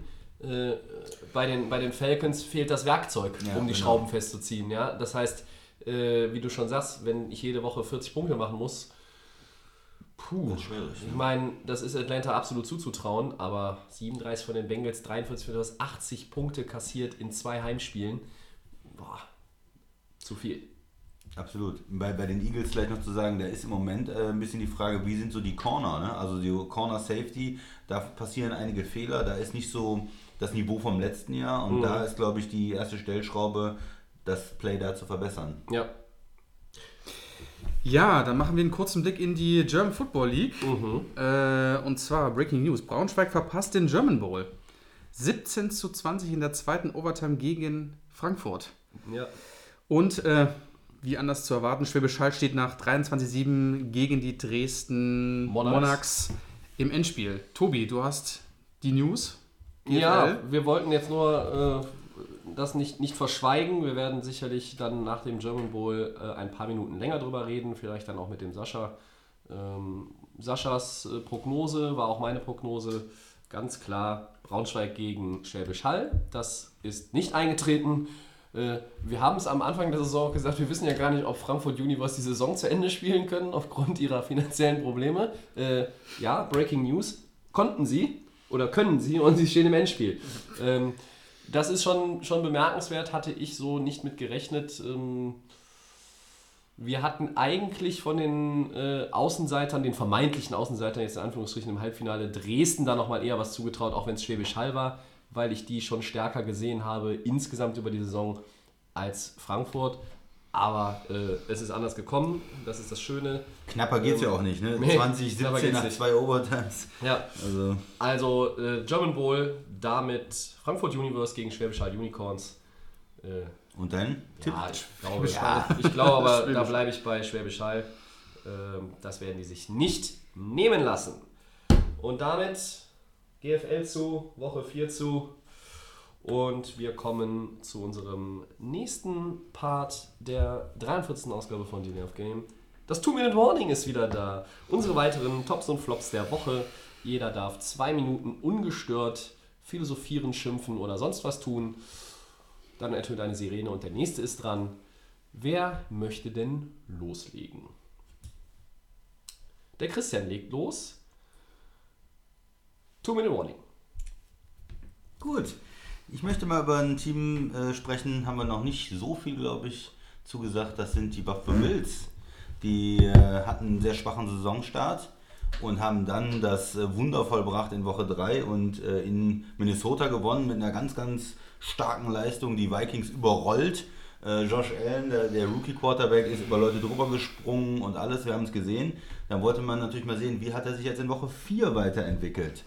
Und es ist ein absolutes Desaster gewesen. Also Buffalo hat in Green Bay gespielt. Die Green Bay Defense äh, ist jetzt noch nicht diese Saison durch eine hervorragende Leistung insgesamt so aufgefallen. Die haben vorher in, in Washington verloren und da einige Touchdowns äh, eingeschenkt bekommen. Und ja, Josh Allen hat gespielt wie ein Rookie. Er hat ähm, die offenen Receiver nicht gefunden, er hat Fehler begangen, er hat Interceptions äh, geworfen, er ist siebenmal gesackt worden äh, von dieser mittelmäßigen Green Bay Defense. Und äh, ja, das ist, äh, ist natürlich äh, dieses Typische, was man auch bei Rookies hat. Man hat eine Woche äh, eine, eine Top-Leistung und es fehlt einfach die Konstanz. Und ähm, ja, damit wird es, äh, wenn die jetzt 2-2 gegangen wären, dann wäre es vielleicht für Buffalo auch nochmal möglich gewesen, was zu leisten in der Division oder vielleicht Richtung Playoffs auch zu schielen wieder. Sie waren ja letztes Jahr überraschend drin. So wird es natürlich ganz schwer. 1-3, jetzt wieder mit einer klaren Klatsche mit einer, mit einer Niederlage, null Punkte gemacht. Das ist, äh, ist schon bitter. Ist schon bitter, denke ich mal, für Buffalo und die Fans. Und äh, so müssen sie sich dann äh, ja, wieder nach unten orientieren und äh, versuchen dann beim nächsten Mal äh, die Offense irgendwo in Schwung zu bringen. Ja, das war's von mir. Ja. Das ist ja vor der Zeit. Ja? Unter. Keine, keine Sirene gehört. Zehn Ähm, Sekunden, ja. Habe ich schon gescored. Ja, kriegt aber der andere nochmal den Ball, ne? Da ist auch mal Zeit für einen Hail Mary, ja. äh, ja, wunderbar. Ähm, Max, Ich, ja, starten two minute warning. Ich habe das Spiel mir rausgesucht, die Chicago Bears gegen die Tampa Bay Buccaneers. Ähm, ja, ich weiß nicht, ob die Leute das überhaupt mitbekommen haben. Die Bears haben hier deutlich gewonnen. Mitchell Trubisky, der Erlöser, wie ich ja mal damals schon vor der Saison gesagt habe, hat hier Unglaubliches geleistet. 354 Yards, 6 Touchdown-Pässe zu einem 48 zu 10 für die Chicago Bears. Wo waren die, wo waren die Buccaneers? Gar nicht zu sehen. Äh, die wurden von der Defense schön eingeheizt. Ähm, Khalil Mack wieder unübertroffen und die Defense natürlich auch insgesamt wieder super stark. Aber das war ja das Thema in Chicago. Wird Trubisky die Chicago nach vorne führen? Ähm, ist es der Hoffnungsträger? Und ich denke, man hat es auf jeden Fall an diesem Wochenende bewiesen. Ähm, hat wunderbar gespielt, hat sich äh, nicht aus der Ruhe bringen lassen, hat die, Bälle nach vorne gebracht und ist auf jeden Fall jetzt äh, heiß, denke ich mal, für die nächsten Spiele, weil die Bears stehen natürlich jetzt 3-1 ähm, und haben die Buccaneers deutlich auf den Boden wieder zurückgeholt. Die hatten ja Probleme hier ähm, mit ihrem Quarterback. Fitzmagic ist nicht mehr Magic, sondern ist jetzt wieder Fitzpatrick. Und ähm, haben es dann mit der, in der zweiten Hälfte mit äh, James Winston probiert. Der war aber auch nicht viel besser.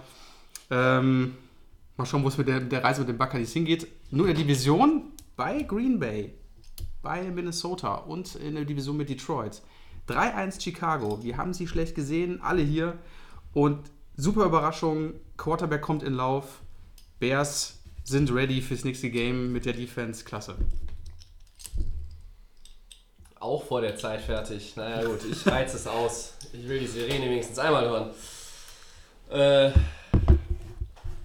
ja, dann bin ich wohl dran, ne? Ja. Ich möchte mal über Ezekiel Elliott reden. Ja, hier wird äh, schon im Grunde genommen von mir frühzeitig der Rushing-Titel für 2018 vergeben. Der Mann hat schon mal einen dicken Vorsprung in der Statistik, hat 426 Rushing Yards nach vier Spielen, hat im letzten Spiel beim Sieg der Cowboys gegen die Lions 240 Total Yards gehabt und einen Touchdown. Das sind 30,0 Fantasy-Punkte. Äh, wer hatte ihn noch bei uns in der Liga? Ach ja, das war ja ich, richtig. Äh, danke dafür an, an Sieg. Äh, ja, Daumen runter von Christian. Ich mache hier die Feed Me More Geste. Was auch immer. Ähm, ja, ein anderes Thema, über das heute jetzt hier auch irgendwie gar nicht gesprochen wurde, sind die Baltimore Ravens. Ja, die gewinnen mal eben dann auch noch Sunday Night in Pittsburgh. Ja, die Steelers haben Probleme, wir reden gleich noch mal über sie. Aber äh, da sind doch einfach auch ähm, die richtigen Entscheidungen getroffen worden. Äh, Coach Harbour hat äh, auch noch mal ein bisschen was verändert. Äh, die Offense um Joe Flacco wirkt irgendwie viel, viel vielseitiger, als das äh, noch 2017 der Fall war. Man setzt Lamar Jackson äh, immer mal wieder ein mit Trickplays. Ähm, Joe Flacco spielt sehr souverän, er macht viel weniger Fehler. Äh, man hat auch ein bisschen nachgebessert. Ähm, John Brown als Receiver, sehr schneller Receiver dazugekommen, macht einen guten Eindruck. Die Defense ist auch gut. Äh, alle reden über die Rams Defense, reden über die Jacksonville Defense, über die Probleme der Defenses von äh, Philadelphia Minnesota. Man redet über die Chicago Defense und um Kali Mack, aber ähm, was ist denn mit äh, Terrell Sachs und Kollegen? Da gibt irgendwie, da redet momentan gar keiner äh, drüber. Baltimore ist ein bisschen unterm Radar und äh, das wird sich möglicherweise bald ändern. Wie gesagt, jetzt gegen Cleveland ist ein Divisionsduell.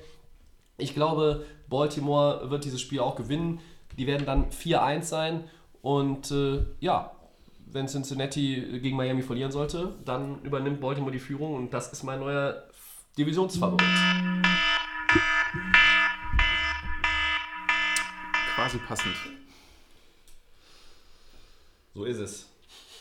So, hat noch jemand So- was zu so Kamellen stellt zu den drei Two-Minute-Warnings? Oder? So stellt sich der Tobi das auch vor, dass man genau mit der Sirene aufhört. Nicht 10 Sekunden vorher. Ich ne? war, glaube ich, 17 Nein, Sekunden nein, vorher. Äh, weil auch ein bisschen, man muss sich hier, das ist ein Segment, wo man quasi alles reinpacken kann und soll und sich auch, ich glaube beim letzten Mal habe ich mich auch ein bisschen mehr in Rage geredet, was ich eigentlich auch noch ansprechen wollte, habe ich auch vergessen. Wie scheiße sind eigentlich die ganzen Kicker in der NFL? Die gehen mir so auf den Sack, was die halt hier verschossen haben. Fairbain, äh, wer, hat noch, wer hat noch wieder Bei Char- die ver- Chargers, ne? verballert? Mr. Ficken. Äh, Sam Ficken, äh, Caleb Sturgis für die Chargers. Sturgis, ja. Katastrophe. Diese Ich glaub, ganze bei, den Chargers, Bande, bei den Chargers ist es auch einfach so, das liegt an dem Team. Die können auch holen, welchen Kicker sie wollen. Sobald sie den einsetzen, verschießt er erstmal ein Field Goal. Gruselig, wirklich. Das hätte die auch noch fast den Sieg gekostet gegen die dezimierten 49ers. Naja, Mann, das wäre doch für Two Minute Warning gut gewesen. Hätte ich mich schön über die Kicker aufregen können. Habe ich vergessen. Scheiße. Macht ja nichts. So, schauen wir auf die äh, fünfte Woche. Scheiße, das ist schon das zweite Saisonviertel. Mann, das geht viel zu schnell. Ähm, Steelers gegen Falcons spielen beide Teams im direkten Duell jetzt schon für die Erhaltung ihrer Playoff-Hoffnung, Max und Christian. Und was passiert eigentlich mit diesem Le'Veon Bell? Oder passiert da gar nichts mehr? Christian. Ja, das wird jetzt nochmal spannend, da äh, die Steelers natürlich Probleme haben. Wenn es bei ihnen gut laufen würde, dann könnten die sagen, okay, wir machen nichts, wir lassen, wir warten einfach ab. Aber wie die Saison bis jetzt verläuft, müssen sie eigentlich was tun. Da müssen sie eigentlich irgendwie gucken. Auf der anderen Seite glaube ich persönlich, dass die ähm, Stimmung ja irgendwo vergiftet ist zwischen ihm und dem Team, der O-Line, diese ganzen Sachen, die da vorgefallen sind. Von daher wäre vielleicht ein, ein Trade das Beste. Vielleicht ein Trade Spieler gegen Spieler, dass man jetzt keinen Draft-Pick zurückkriegt, sondern wirklich eine Hilfe auch für die Saison kriegt, vielleicht für die Defense. Weil ich denke immer bei den Steelers ist eigentlich das Problem äh, im Moment die, die Defense. Und sie haben nie geschafft, da den, ähm, den Linebacker auch, äh, den Chazier zu ersetzen. Vielleicht gibt es irgendein Team, was einen Mittellinebacker hat, einen guten Spieler und lieber einen Star of Running Back haben möchte, dass man da vielleicht was findet. Ähm, Nochmal um zurückzukommen, Playoff-Hoffnung auf jeden Fall sehr wichtig. Die Steelers haben zwei starke Konkurrenten in der Division mit, mit Cincinnati, mit Baltimore, haben jetzt das Heimspiel gegen Baltimore verloren. Ähm, das ist, ist, ist ganz klar, dass sie unter Druck sind und die Falcons haben wir eben schon angesprochen. Genauso starke Division, Heimspiele verloren. Das heißt, beide Teams brauchen diesen Sieg eigentlich und ähm, beide Mannschaften haben immer noch eine gute Offense. Von daher erwarte ich da viele Punkte in dem Spiel und freue mich auf das Spiel. Ja, äh, Must-Win für beide Teams, äh, Steelers, Falcons. Ähm, Gerade jetzt auch nach der Leistung jetzt äh, wieder zu Hause, obwohl ja Big Ben relativ stark ist, wenn er zu Hause spielt. War okay. Ich glaube einfach, dieses Thema Livion Bell ist extremst groß in, in, in der Kabine auch. Wenn ich überlege, Antonio Brown zeigt immer noch nicht die Leistung, die er eigentlich, wenn ich die letzten Jahre ansehe, bringen kann. Ähm, legt sich gegen den Offens Offensive Coordinator an, äh, die sind sich da unstimmig die Defense, hat der Christian angesprochen, ist immer irgendwie Schweizer Käse, da läuft zu viel durch. Ähm, das Running Game, James Conner macht das okay. Also, ich denke mal, er vertritt ist ganz gut die Rolle von Livion Bell. Ähm, ist ja auch seine große Chance. Ich glaube, sonst wäre er wahrscheinlich immer noch nicht äh, am Spiel. Ähm, Must win gegen die Falcons. Die Falcons haben auch das, das Team, sie spielen auswärts. Äh, Beide wird wahrscheinlich wieder so ein riesen äh, Feuerfestival werden. Ne? Viele, viele Touchdowns, viele Yards werden geworfen, müssen sogar geworfen werden, weil beide Probleme in der Defense haben. Äh, ist ein interessantes Spiel, wo es mit Livion Ball hingeht. Wir, Tobi und ich haben uns schon mal unterhalten, sind schon so ein paar Kandidaten, wo, sie vielleicht, und wo er vielleicht unterkommen könnte. Hier geht es aber natürlich auch um Cap Space. Kann man ihn dann auch langfristig nach der Saison dann binden? Ja, und es ist irgendwann auch, ist es vielleicht auch ein, ein Contender, aber alle Contender, die wir vor der Saison hatten, also Playoff-Anwärter, die Sind- brauchen auf Running Back eigentlich keine Verstärkung. Nee, es sind eher so die kleineren Teams, die vielleicht. Ich hatte Detroit, aber auch Miami könnte, selbst die, die Patriots hatten wir vielleicht gedacht, mit dem, mit dem, die wechseln sich auch immer ständig ab mit ihren Running Backs. Aber vielleicht haben die jetzt auch irgendwie ihre Kombination gefunden. Also, wie gesagt, Must-Win für beide Teams. Livion Bell, vielleicht ist er auch noch ohne Vertrag nach der Saison. Keine Ahnung. Vielleicht geht er auch nirgendwo hin. Tobi, deine Einschätzung. Also bei Pittsburgh ist das, dieses Bell-Thema wirklich ein großes, das ist ja auch logisch, absoluter Topstar, wenn, wenn er spielt und gesund ist, ja schon eigentlich auch äh, von uns allen als der beste Running Back der NFL gesehen wird. Ähm, Ja, ich finde, dass er seine Reputation ja so ein bisschen kaputt macht ähm, durch sein Verhalten jetzt. Und dann macht er Party in Florida, dann fährt er Speedboot oder was oder geht zum Salsa Dance oder keine Ahnung. Aber äh, ich bin sehr gespannt, was, was da passiert, weil ähm, Pittsburgh möchte, habe ich jetzt gehört, Zweitrunden-Pick und einen Spieler haben. Ähm, vielleicht ist es eher noch sogar, dass man hingehen sollte und sagt, äh, wirklich ein Starspieler für einen Starspieler. Defense-Hilfe bräuchten sie auf jeden Fall. Ähm, ich glaube, du kannst, Bell würde jetzt nicht unbedingt zu den Seahawks gehen wollen und Thomas hat sich erledigt, ne? dass äh, Thomas nach Pittsburgh wechselt, weil da kommen wir ja dann bei den Four Downs auch gleich nochmal kurz drauf. Aber das ist so, äh, ja, das ganze Thema äh, hängt wie so ein Schleier über den, über den Steelers. Ähm, es läuft nicht. Also, Big Ben hat gesagt, äh, derzeit bin ich mit niemandem äh, on the same page. Das ist schon mal eine krasse Aussage. Da stimmt die Chemie nicht im Spiel. Er hat gesagt, er muss besser spielen. Er verspricht besser zu spielen. Ähm, ja, Sonntag ist es Zeit gegen Atlanta. Das wird ein, äh, ein Slugfest. Das wird äh, ein High-Scoring-Game. Äh, offenes Visier, wahrscheinlich ab dem ersten Quarter. Äh, ich würde mich nicht wundern, wenn wir im vierten Quarter noch keinen Panther auf dem Feld gesehen haben. So, aber ja, es ist natürlich ein Must-Win für beide. Ne? Äh, wer verliert, glaube ich, ähm, kann sich so langsam äh, mit dem Gedanken befassen, äh, ja, das ist schon mit den Playoffs, das ist nur noch eine Ausnahme. Also keiner wäre dann komplett raus, glaube ich. Wobei Steelers haben halt zwei Niederlagen, in hat schon drei. Da hilft vielleicht dieses Unentschieden erstmal in der Abrechnung bei den Steelers, aber ja.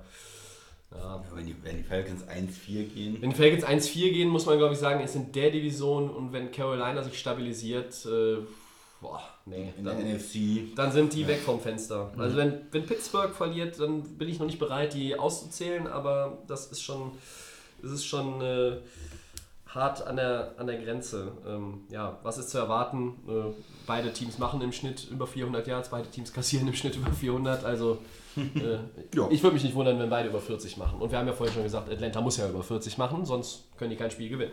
Christian? Ich hatte jetzt schon was gesagt zu den Ach so, Spielen. ich dachte, du wolltest noch irgendwas Nö, nö, nö, alles gut. Es, wirkt, es wirkte so. Nö, nö. Ja, dann machen wir mal weiter. Ähm, und zwar kann die Defense der Jacksonville Jaguars die Offense der Kansas City Chiefs einbremsen. Christian, ich starte mit dir mal. Was Also- schätzt du denn? Das wird die große Frage sein, äh, wie, wie gut sie äh, spielen können. Sie sind ja eine der besten Defense der Liga. Sie haben auch eine sehr starke D-Line, gute Corner. Aber die werden natürlich von dieser Kansas City Offense äh, extrem gefordert werden. Äh, diese ganze Motion, bevor es losgeht, da werden die Receiver nochmal verschoben. Da äh, wird das Mismatch gesucht. Tight End äh, Kelsey natürlich als großes Mismatch, das Running Game. Also sie werden da extrem gefordert sein. Ich kann mir vorstellen, dass Kansas City genauso wie gegen Denver zumindest ein bisschen runterkommt von diesen, äh, wir machen 30, 40 Punkte, eher zu sowas wie 25 oder sowas. Also dass sie die nicht ganz stoppen, aber zumindest bremsen können. Was mich auch interessiert, ist, äh, wie es umgekehrt ist. Kansas City hat keine gute Defense. Für mich immer noch nicht. Nee. Und äh. Jacksonville ist einfach eine Wundertüte. Wir haben es ja schon öfters besprochen. Wir haben, ich habe immer noch dieses Spiel gegen die Titans, äh, da habe ich immer noch Albträume von, wie er da. Von dem Playoff-Spiel? Nein, Nee, von, von dem, dem 6-9. 9. Achso, von dem 6, 6-9, ja. ja. Äh, umgekehrt haben wir aber auch schon gute Spiele von Bortles gesehen. Man weiß ja nie, was man kriegt. Das wird, glaube ich, die, die Frage sein, kann Jacksonville scoren? Kann, können die äh, auch früh vielleicht in Führung gehen, dass Kansas City von hinten spielen muss, dass äh, Mahomes mal mehr Risiko geben muss und dass dann auch Leute wie Ramsey dann vielleicht einen Pick oder einen Turnover kreieren können und dass da mit Jacksonville die Chance hat, das Spiel zu gewinnen.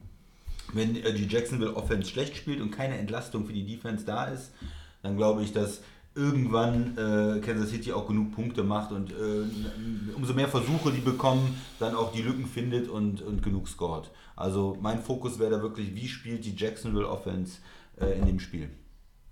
Eure Meinung? Ja, ja ähm, die Jaguars haben zum Beispiel auch schon siebenmal den Ball verloren. Ne? Das darfst du gegen die Chiefs auf keinen Fall machen, weil wenn du denen dann irgendwie ein kurzes Feld gibst, dann kommt Mahomes, 1, 2, 3, Touchdown. Selbst gegen diese Defense, glaube ich. Weil dann sind die Möglichkeiten, die Optionen, die sie haben und auch das Playcalling von Andy Reid, das ist dann, glaube ich, schon so, dass man da auch als, als Jaguars Defense äh, vor enormen Problemen stehen wird. Also der Schlüssel ist tatsächlich die Offense äh, der Jaguars. Welchen Bortles bekommt man in dem Spiel? Es ist eigentlich sogar fast das Spiel, was ich am interessantesten finde in Woche 5. Ähm, wird Kansas auch diese Prüfung bestehen? Können sie dieser Defense vielleicht so viel einschenken, wie die Rams den Vikings eingeschenkt haben? Das wäre schon echt heftig. Ähm, andererseits ähm, ist ja Kansas Defense, habt, habt ihr auch gerade gesagt, die ja, beeindruckt halt auf äh, gar keiner Ebene. Und deshalb, ähm, ja, wird es ein Low-Scoring-Game. Muss man ja eigentlich, muss man eigentlich von ausgehen, weil Jacksonville's Defense gut ist und Black Bortles vermutlich äh, mal wieder nicht seinen besten Tag hat. Das wird jetzt nicht für ein 35, äh, 32 sprechen, sondern vielleicht eher für ein 17, 14, aber ja, keine Ahnung. Also ich, als Favorit sehe ich schon Kansas City, einfach weil die Offense so gut ist und ähm, bis jetzt keine Antworten hatte. Und aber es ist, zu Hause spielen. es ist ein Heimspiel und ich glaube, auch wenn es der, der erste, vielleicht der wirklich erste richtige Härtetest für diese, äh, Test für diese Chiefs ist, dass sie der Favorit sind. Ja, mal äh, ganz klar, das Thema ist ein ganz wichtiges Spiel, eigentlich auch nur zu sehen, mal von beiden Teams in der AFC. Das sind, denke ich mal, auch Teams, die Playoff-Kandidaten sind. Ja. Mal zu sehen, wie reagiert die Offense auf die Defense der Jaguars, also die Offense der Chiefs auf die Defense der Jaguars. Weil wir haben, wie gesagt, starke Cornerbacks bei den Jaguars, die Safeties sind gut. Wie passt das mit den Wide Receivers? Sind die dann immer so frei, wie es bei Denver war oder bei den anderen Spielen? Ähm, Wundertüte Blake Bortles, du hast es vorhin super gesagt, Christian, in der Two-Minute äh, äh, Warning, ähm, als du das Thema Josh Allen gesagt hast, wie so eine Wundertüte. Ähm, Blake Bortles ist, kann einen guten Tag haben, kann einen schlechten Tag haben. Ich finde das echt wirklich sehr interessant zu sehen, sind diese beiden Teams, die wir in der AFC sehr, sehr hoch sehen, äh, wirklich unglaublich beides stark oder sagen wir mal so, okay, es ist wirklich ein ausgeglichenes Spiel. Und ähm, ich denke mal, die, die Jacksonville Defense ist deutlich stärker als die von den Broncos. Ähm, Mal schauen, wie Mahomes darauf reagiert. Äh, aber wie es aussieht, ist er aktuell nicht zu stoppen. Vielleicht haben sie da Plan B. Äh, mal schauen. Dann, Christian, haben wir noch einen für Woche ja, 5? natürlich. Wer hat den größeren Druck im direkten Duell? Die Eagles oder die Vikings? Wer möchte? Tobi? Ja, gerne. Ähm, also die Erwartungen bei beiden Teams sind ja ungeheuer hoch. Ungeheuer hoch. Und ähm, was sie gemein haben, ist, dass beide Defenses noch nicht auf dem Level spielen von 2017. Haben wir auch eben schon angesprochen. Ähm, jetzt ist so, dass das Offensivplay bei den Vikings deutlich überzeugender in meinen Augen als das bei den Eagles. Ähm, ich glaube, dass aber der Druck für die Vikings höher ist. Weil die nach den zwei Niederlagen und einem Unentschieden, die haben erst ein Spiel gewonnen von vier. Und in der Division macht Chicago einen richtig stabilen Eindruck aktuell. Green Bay ist auch gut. Und äh, ja, wie gesagt, die Eagles ähm, ah, in der NFC äh, East, das ist so, ja. Wer, wer macht den am Ende den Divisionstitel wirklich streitig? Fällt mir keiner ein. Also ich traue es Dallas nicht zu, Washington auch nicht und den Giants dann auch nicht. Ähm, deshalb würde ich tatsächlich sagen, ist der Druck äh, dann bei den Vikings größer. Ähm, aber auch das ist natürlich ein Spiel, ähnlich wie Jacksonville gegen Chiefs, also gegen Kansas. Das, da ist ja eine Menge drin. Ähm, ich glaube, die Vikings sind aktuell das bessere Team. Ich glaube auch, dass die Vikings gewinnen, aber die, haben auch, die müssen auch gewinnen. Mehr, mehr noch als die Eagles. Äh, ist quasi auch wieder Spielstil das gegen Falcons. ist. Hier geht es um alles.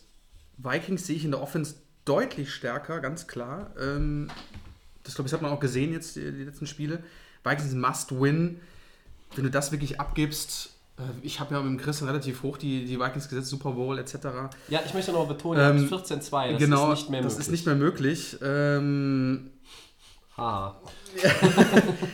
Also Vikings, die, die, da musst du hier musst du alles geben, weil die Eagles haben noch den Bonus, ihre Division ist relativ schwach, ich sag mal in Anführungsstrichen, äh, können das vielleicht noch verkraften, wenn sie gegen die Vikings verlieren sollten.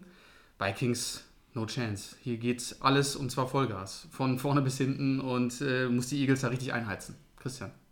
Ja, würde ich zustimmen. Die Vikings haben für mich noch mehr Druck als die Eagles. Wir haben es ja eben auch schon besprochen, dass, wie die Divisionen einzuschätzen sind und dass die Eagles einfach da einen etwas leichteren Weg haben. Die Vikings jetzt mit den erstärkten Bears und den Packers in der Division müssen schon jetzt wirklich gucken, dass sie, dass sie da was tun. Und die Frage ist halt auch wirklich, warum spielt die Defense nicht auf demselben Niveau wie letztes Jahr? Griffin, der, der Pass-Rusher, ist im Moment out. Ja. Aber es kann vielleicht auch, oder sollte eigentlich bei dem Talent, was sie in der Defense haben, nicht unbedingt an einer Person dann liegen.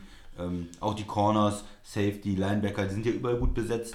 Da muss eigentlich mehr kommen. Man muss Ich hab- aber sagen, die haben gegen die Rams gespielt und gegen die Packers. Das sind schon zwei der besseren Offenses in der Liga. Ja, Ne? ja. Aber ich habe, äh, man hat gegen die Rams viel gesehen, dass da Linebacker auf einmal Receiver versucht haben, äh, hinterher zu laufen. Äh, Barr zum Beispiel äh, gegen äh, Cooper Cup und da nicht hinterher kam und so. Also Stimmt. da ist dann auch die Frage, ist da vielleicht vom ähm, von der Taktik was falsch gemacht war, muss man da mit mehr Cornern spielen, wenn die Rams äh, so spielen oder Mhm. wie auch immer. Aber die Vikings müssen sich da was einfallen lassen und brauchen dieses Spiel eigentlich. Müssen es gewinnen. Also sind wir uns einig, dass sie das mehr brauchen als die Eagles. Auch wenn Ja. die dann 2-3 gehen Ja. würden. Also. Ich glaube, die bräuchten es theoretisch auch immer im Moment. Ja, Die klar. sind noch so früh in der Saison. Jeder Sieg ist wichtig. Das ist es ist die Vikings Must-Have. Äh, Ja. Kommen wir nicht drum rum. Ja, hm. Ja, bevor wir zu den Four Downs dann auch schon kommen, äh, haben wir noch äh, eine Gratulation, äh, die wir vergessen haben. Im Two-Minute-Warning hätte ich das eigentlich auch anbringen können. Adam Vinatieri, der Colts-Kicker, er hat äh, Morton Anderson überholt. Er ist damit der alleinige Rekordhalter mit, sind es 566 Field Goals und so weiter und so fort. Irgendwo Er ist auf jeden Fall der All-Time Leading Kicker, was verwandelte Field Goals anbelangt. Das ist tatsächlich noch ein Mann, äh, auch wenn man ihn nicht mehr unbedingt jenseits der äh, 50-Yard-Distanz kicken lässt, der ist noch zuverlässig. Ja? Äh, Vorhin habe ich sie alle in einen Topf schmeißen wollen. Ja, ich nehme Vinatieri und Justin Tucker aus und Greg Sörlein, wenn er dann mal wieder fit ist bei den Rams. Den Rest kannst du in die Tonne hauen. Es gibt noch ein paar gute Kicker. Ja. Ein paar gibt es. Doch. Äh, wir müssen nächste Woche ein großes Kicker-Segment Ja. machen. Vor allen Dingen, wenn Das wieder so viele Ja, wieder. verschossen werden. Das ist ja, naja. Die Kicker- und Overtime-Spiele. Ich weiß Ich nicht. würde sagen, so 8 von 32 sind ungefähr brauchbar. Das ist ja Wahnsinn. Was für eine Quote. Das kann ich sogar Das ausrechnen. könnte aber Das wirklich stimmen mit 8 von Viertel. 32. Das ist ein Viertel. Wahnsinn. Ja. Ich glaube, es sind wirklich nicht so viele. Nee, es sind wirklich nicht so viele, aber ein paar gibt es wirklich. Aber von Delay of Game gratuliert äh, allen Ad- Adam Vinatieri-Fans und Adam Vinatieri, äh, der auf die große Bühne getreten ist mit einem äh, herzzerreißenden, mir herzbrechenden Kick im Super Bowl gegen die Rams. Aber ja, 20 Jahre lang Mr. Zuverlässig äh, oder schon länger. Guter Typ.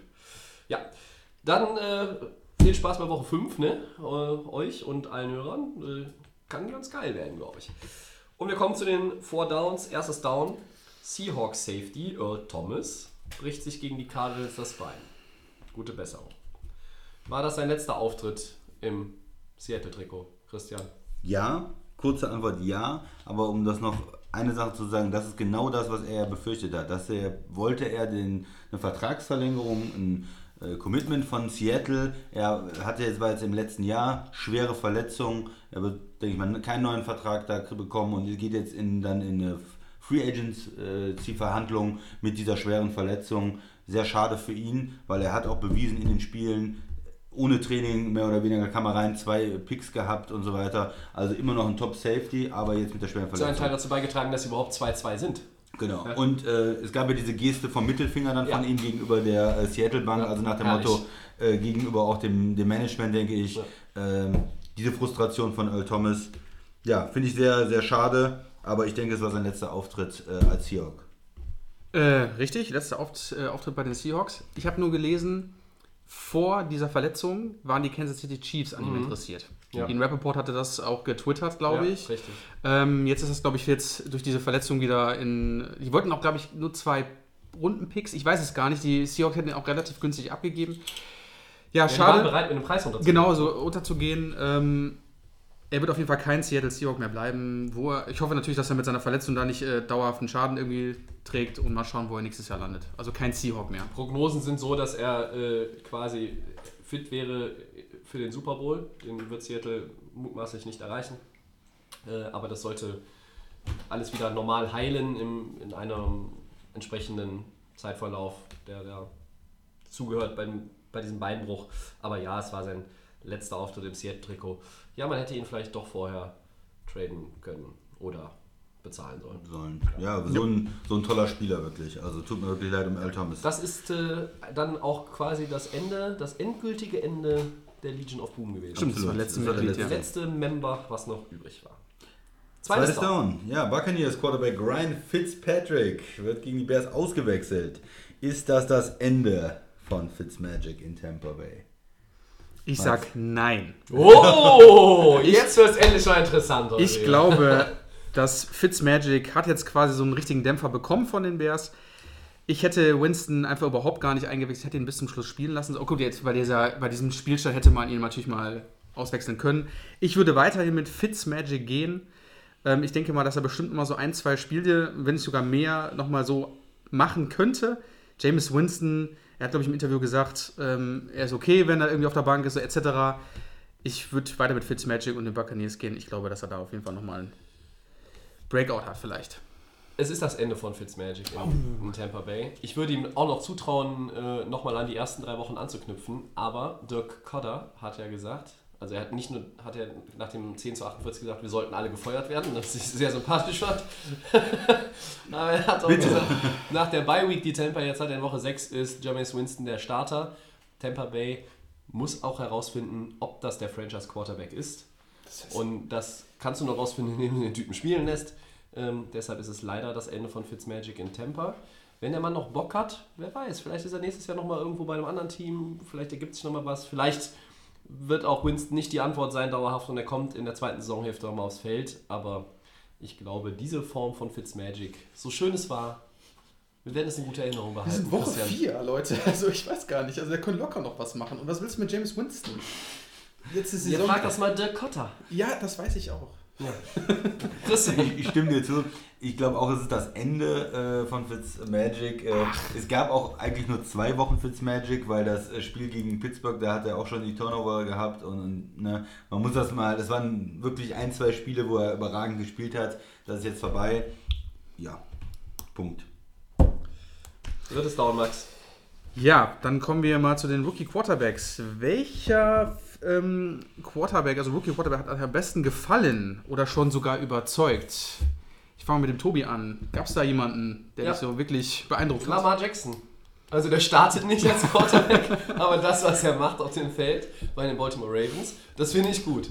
Alle anderen äh, überzeugen mich noch nicht. Also Sam Darnold hatte dieses erste gute Spiel gegen die ähm, Lions. Detroit Lions. Ähm, da war aber die Lions Defense mutmaßlich betrunken, und zwar im Kollektiv. Ähm, dann ist er so ein bisschen, äh, also, also ein bisschen, nee, nicht ein bisschen schnell, er ist schnell auf den Boden der Tatsachen zurückgeholt worden und ist jetzt so, ja, Josh Allen hatte dieses äh, magische Spiel gegen Minnesota, ansonsten wenig Land gesehen. Ähm, der Kollege Josh Rosen hatte jetzt seinen ersten Start, hat ihn verloren mit Arizona gegen Seattle. War jetzt auch nicht so, dass es mich vom Hocker gerissen hätte. Baker Mayfield vielleicht noch am nächsten dran, aber ich sage jetzt einfach mal Lamar Jackson. Ja, du hast es schon ganz gut zusammengefasst. Baker Mayfield hat natürlich auch die Fehler jetzt äh, gemacht gehabt im Spiel gegen Oakland. Äh, ich ich gehe mal mit äh, Josh Rosen von Oh. den Cardinals. Äh, hat mir ganz gut gefallen in dem Spiel. Er hat vor allen Dingen recht konstant gespielt und nicht so viele Fehler gemacht Mhm. für mich. Ähm, und er hat halt auch nicht so viel Talent äh, um Ja, sich rum. Also mit dem, was er arbeiten kann, ist es nicht, äh, nicht ganz so viel. Von daher fand ich den bis jetzt am besten. Aber man muss auch sagen, es hat jetzt noch keiner... Ähm, Also gefallen, ja, aber ganz- nicht überzeugt. Genau, ne? die Messlatte so ganz hoch gesetzt. Und Josh Allen ist es sicherlich nicht. Ja. Äh, gar keiner von denen. Also ähm, klar, so einige Highlights kamen äh, dazwischen, äh, aber von den Rookie Quarterbacks, Baker Mayfield hat jetzt sein erstes Spiel gehabt, muss man erstmal schauen, es sich entwickelt. Josh Allen, ja, kann, könnte, aber es dann, fällt dann auch wieder runter. Josh Rosen ist okay und ähm, Sam Darnold, das war glaube ich so dieser One-Week-Hype und dann hat sich das auch wieder erledigt. Also, wenn, Also du, nichts. wenn, du mich jetzt, wenn du mich jetzt fragst nach einem der vier, die auch starten von den Erstrunden Rookie Quarterbacks, ähm, dann würde ich fast noch Baker Mayfield sagen, weil der, als er reingekommen ist, dem- bei dem Sieg, hat er ein gutes Spiel gemacht. Er hatte auch gute Phasen gegen die Raiders. Äh, natürlich hat er viele Fehler gemacht. Rookies machen Fehler. Ähm, dann hätte ich vielleicht Mayfield gesagt, aber naja. Ähm, wir geben den äh, Kollegen natürlich auch noch Zeit. War nochmal so eine kleine Zwischenbilanz. Ne? Dann kommen wir zum vierten Down. Game Pick Sunday Night Football in Woche 5. Haben wir mal rausgesucht. Texans gegen Cowboys. Die einen sind 1-3, das erste Spiel gewonnen, die anderen sind 2-2. Sind in der Division aktuell irgendwie so mit drin, aber die ist ja nicht besonders stark, die Division. Wen habt ihr? Max. Cowboys, sage ich diesmal. Ähm, ich glaube, dass sie vielleicht das, ähm, das Wurfspiel der Texans vielleicht aufhalten können, aber ich glaube nicht, dass man Ezekiel Elliott irgendwo aufhalten kann, selbst mit Watts und Clowney nicht. Ähm, könnte vielleicht sein, aber ich sag mal, dass die Cowboys da vielleicht auch dann den, den Matchwin machen mit dem Running Back, mit dem Running-Spiel. Könnte wahrscheinlich auch eine ganz knappe Geschichte werden. Bei den Cowboys, die Receiver meckern rum, weil sie nicht irgendwie angeworfen werden, etc. ich sag, das wird wahrscheinlich durch ein Running Game entschieden und ich gehe geh, mit den Cowboys. Christian, Ja, gehe ich mal mit den Texans. das war mir klar. Einfach nur, weil ich auch gerne gegen die Cowboys tippe, Das war mir klar. Ja, gut. ohne richtig überzeugt zu Sascha sein. schreibe ich hier schon mal drauf, Texans, ne? Ja. Aber dann auch kein hohes Game, würdest du sagen, wahrscheinlich. Ja, auch das wird sich zeigen. Also ich glaube, dass äh, die Dallas ähm, Defense wahrscheinlich schon Druck auch auf Watson ausüben kann, weil die Houston O-Line ja nicht gut ist. Von daher, wenn, wenn sie das irgendwie in den Griff bekommen einigermaßen, dann wird er die Receiver finden und dann auch äh, scoren können. Äh, Dallas kommt übers Laufspiel, aber am Ende ist, glaube ich, äh, Houston ein bisschen dynamischer insgesamt in der Offense und hat mehr Potenzial für Big Plays, offensiv und auch defensiv. Also Watt, äh, der ist ja auch richtig in Fahrt gekommen jetzt. Ich tippe unentschieden. Nein. Nein, auf keinen Fall. Äh, ja, ich bin hin und her gerissen. Äh, ich äh, schließe mich äh, mal wieder dem Christian an. Das werden die Texans machen. Eine gute Wahl. Ja, ich glaube, der Andrew Hopkins wird dieses Spiel entscheiden. Mit einem Touchdown? Touchdown im letzten Drive im vierten Quarter. Ja, ja äh, was hatten wir denn da letztes, äh, letzte Woche eigentlich? Da äh, hatten wir doch irgendwie auch sowas. Miami da Patriots, waren wir ja. beide bei den Patriots und du hattest die Dolphins. Ja, Genau. okay. Ähm, dann sind wir am Ende für äh, oder mit äh, Episode 43 von Delay of Game, dem Football Podcast. Wir hoffen, ihr seid drauf, drauf und dran geblieben bis zum Ende, hattet Spaß und ein, ein bisschen was dazugelernt. Wenn ihr Fragen habt, Anregungen oder sonst irgendwas, schickt uns gerne alles, was ihr im Kopf habt, was ihr wissen möchtet. Twitter und Facebook at Delay of Game NFL. Unseren kostenlosen Podcast gibt es bei Soundcloud und bei iTunes und bei den Kollegen von. The Fan FM?